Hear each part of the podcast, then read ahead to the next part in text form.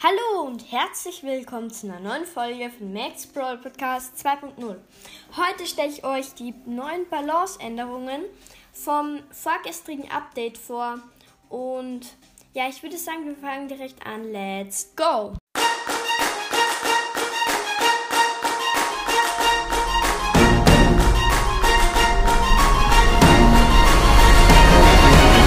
Okay, ich würde sagen, wir fangen an mit den Buffs. Und zwar Mr. P ist seit einiger Zeit auf der schwächeren Seite und wenn er ausgewählt wird, ist Vorsicht zerbrechlich die wichtigste Star Power, weil die andere, wo er halt quasi, ähm, wo dieser Piep halt schneller rauskommt, sehr schlecht ist.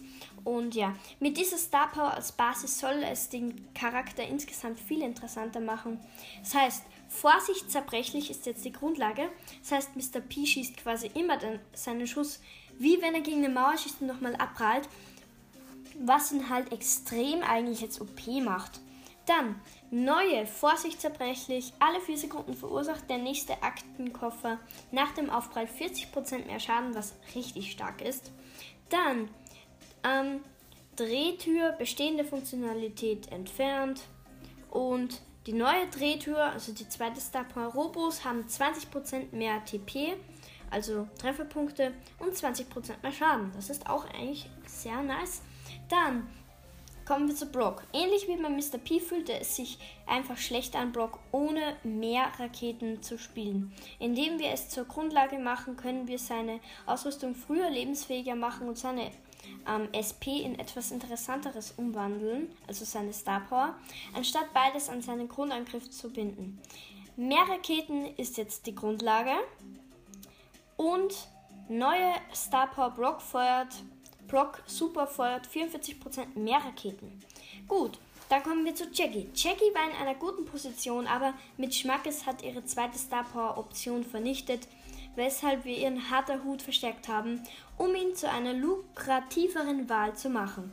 Das heißt, harter Hut absorbiert jetzt nicht mehr 15%, sondern 20% Schaden, was sehr OP ist.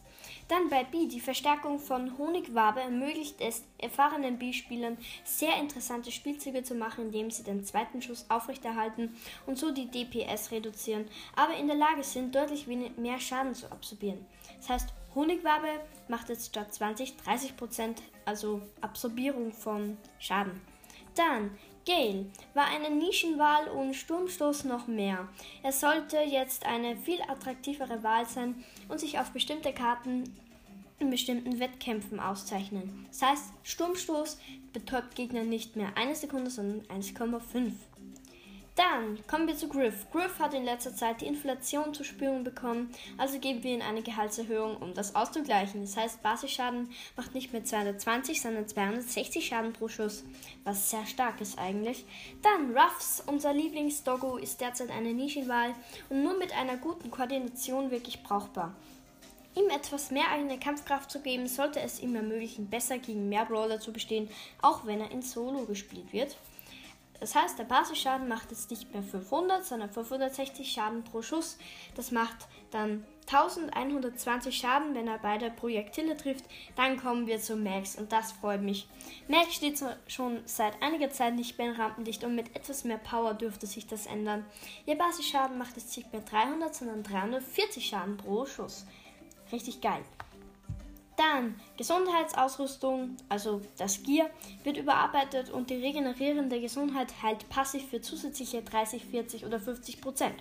Kommt darauf an, wie man das Gear upgradet. Das heißt, wenn man normal, also das heißt, man regeneriert nicht 200 Leben pro Sekunde, wenn man steht, sondern man regiert, regeneriert überhaupt, wenn man regeneriert, wenn man nicht getroffen wird und nicht schießt, 30 Prozent 40%, 50% mehr. Gut, dann kommen wir zu den Nerfs. Heißt schlecht, also Brawler, die schlechter gemacht werden. Und zwar, Grom, selbst nach dem Nerf hat Grom auf den meisten Karten und in den meisten Modi eine überdurchschnittliche Leistung gezeigt. Die Konstanthaltung seiner Projektilgeschwindigkeit bedeutet, dass er sich nicht mehr so gut auf Auto-Aim verlassen kann. Außerdem hat er weniger Druck aus der Nähe, was bedeutet, dass seine natürlichen Konter es leichter haben, ihn tatsächlich zu kontern. Das heißt, Grom Projektilgeschwindigkeit ist dann konstant gleiche Reisezeit unabhängig von der Reichweite. Das heißt, es fliegt immer so hoch, wie wenn man ganz weit schießen würde und nicht direkt ähm, neben so auf dem Boden. Probiert es einfach mal aus, falls ihr es nicht versteht. Dann, die reduzierte Reichweite des Superprojektils, also der Ulti, ähm, wurde von 25 auf 17 reduziert und die Superaufladung hatte 6 Treffer statt 7. War eine, Fehler, also eine Fehlerbehebung. Dann kommen wir zu Tara. Tara ist aufgrund ihrer Vielseitigkeit eine etwas zu gute Wahl gewesen. Eine leichte Verringerung ihres Basisschadens ermöglicht es mehr Brawler, sie im 1 gegen 1 zu bekämpfen und erfordert mehr Koordination von ihren Teamkameraden, um Brawler zu erledigen, sobald sie ihr schwarzes Loch trifft. Das heißt, der Basisschaden macht nicht mehr 460, sondern 440 Schaden. Finde ich jetzt nicht so der krasse Nerv, also ich glaube, dass man Tara trotzdem noch gut spielen kann, aber trotzdem, ja, kommen wir zu Daryl. Daryl hat aufgrund seiner jüngsten Änderungen einige bessere Zeiten erlebt. Aber sein rollender Schild ist ein bisschen zu stark, vor allem wenn er Supers aneinanderreiht, wodurch er viel zu viel Schaden verursacht und gleichzeitig viel absorbiert. Das heißt, rollende Schild wurde von 90% auf 50% Schadensreduktion verringert. Finde ich ganz nice. Mich haben diese rollenden Daryls schon ein bisschen genervt, die einfach keinen Schaden gefühlt genommen haben.